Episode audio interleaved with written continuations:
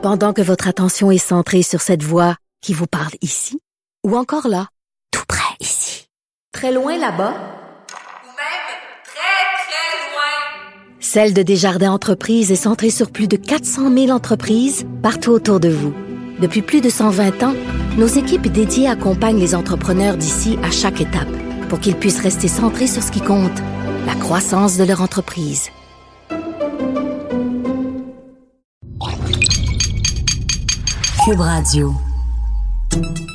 Salut, c'est Charles Dran avec l'équipe dans 5 minutes. On s'intéresse aux sciences, à l'histoire et à l'actualité.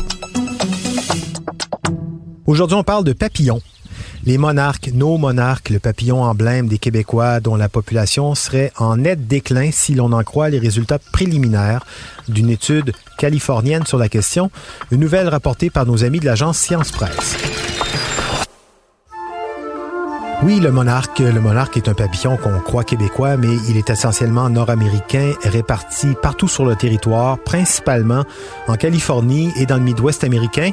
C'est un papillon migrateur, 5000 km annuellement. Ça en fait beaucoup, ça, des battements d'ailes pour un petit papillon.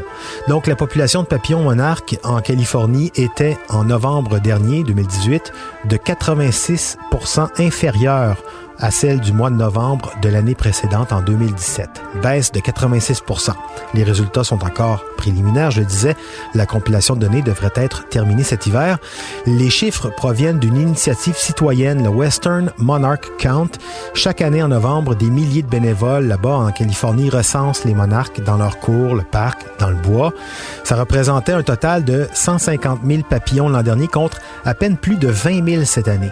Ce qui n'est pas une grosse nouvelle pour les experts qui s'attendent à ce genre de chiffres pitoyables. Aux quatre coins de l'Amérique du Nord, les rapports font état de papillons arrivés plus tard que prévu, en moins grand nombre.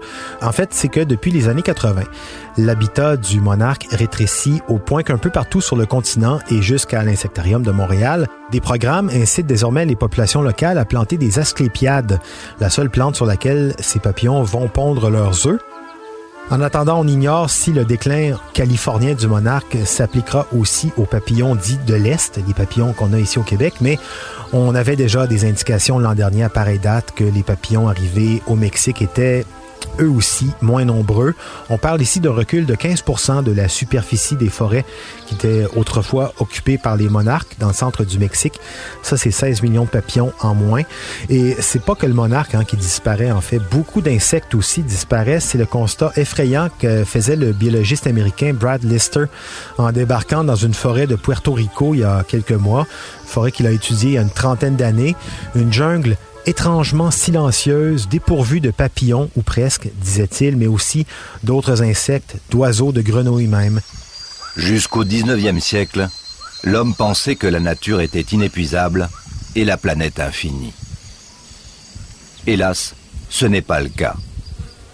Juste à l'oreille, Brad Lister s'est rendu compte que quelque chose avait changé radicalement dans la forêt tropicale de Luquillo. Après analyse, les chiffres sont tombés. Disparition de 98% de la population d'insectes au sol, 80% dans la canopée, dans les arbres.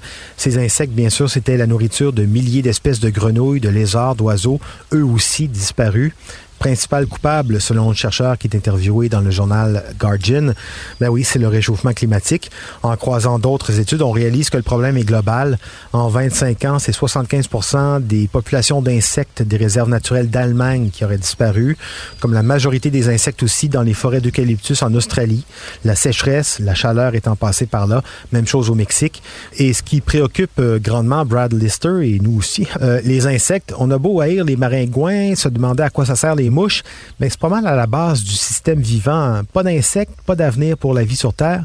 Et là, ben, on peut mesurer très concrètement la disparition vitesse grand V de cette matrice de vie capitale que sont les insectes et peut-être finalement se décider à prendre les mesures qui s'imposent.